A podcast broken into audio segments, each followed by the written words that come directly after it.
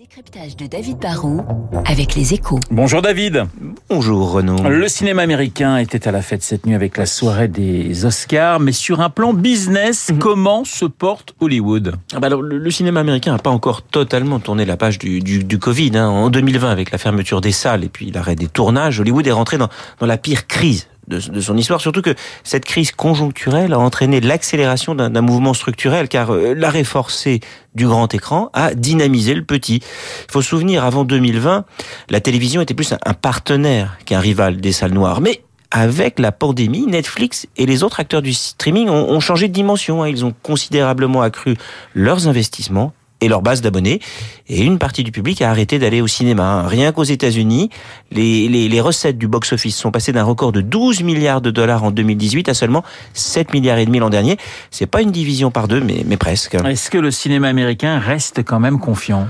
Oui, euh, et pour plusieurs raisons. Déjà, la première, c'est que l'année passée a prouvé que les méga succès pouvaient encore faire revenir euh, les spectateurs en salle. Hein. Le, le deuxième volet d'Avatar a dépassé les 2 milliards de dollars de recettes. Le Top Gun a fait plus d'un milliard et demi.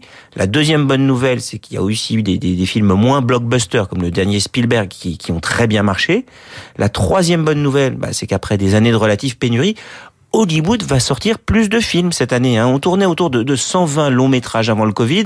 On est tombé à 35 en 2020, forcément. Bon, on s'est rapproché des 80 l'an dernier et on sera à plus de 100 cette année. Du coup, le, le, cinéma américain peut espérer retrouver du muscle. Il va y avoir un effet volume et sans doute un effet valeur. Et David, à plus long terme, vous êtes optimiste pour Hollywood? Bah, Relativement. Hein. Déjà parce que c'est le seul cinéma qui marche partout dans le monde. Ensuite, la période dorée est peut-être un peu terminée pour les géants du streaming. La croissance folle est derrière eux, mais la concurrence intense qu'ils se livrent n'est pas prêt de s'arrêter. Il va y avoir la, la guerre des prix, de la consolidation, et puis pour exister, se différencier, les services vidéo vont avoir besoin peut-être de, miser sur le sport, mais aussi et surtout, ils s'en rendent compte, sur de meilleurs films. Et ce que l'on voit, c'est que les films que les téléspectateurs ont le plus envie de voir chez eux, ce sont ceux qui ont fait un carton au cinéma il y a deux ans, certains à Hollywood disaient que l'on pourrait peut-être se passer de la salle. Bah, on le dit de moins en moins. Hein. Même Netflix finira peut-être par sortir de plus en plus de films au cinéma avant de les mettre sur ses plateformes. Le, le seul sujet inquiétant pour Hollywood aujourd'hui, en fait, c'est la montée des tensions sino-américaines.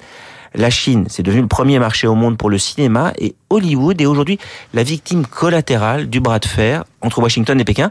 Se priver du milliard de spectateurs chinois, bah ça par contre c'est un très mauvais scénario. Moteur ce matin avec David Barou et son décryptage sur l'antenne de Radio Classique. On en reparlera d'ailleurs dans le journal de 8 heures, un de ces statuettes. Je vous rappelle mon invité à 8h15, l'économiste et historien Nicolas Bavrez, mais tout de suite la météo.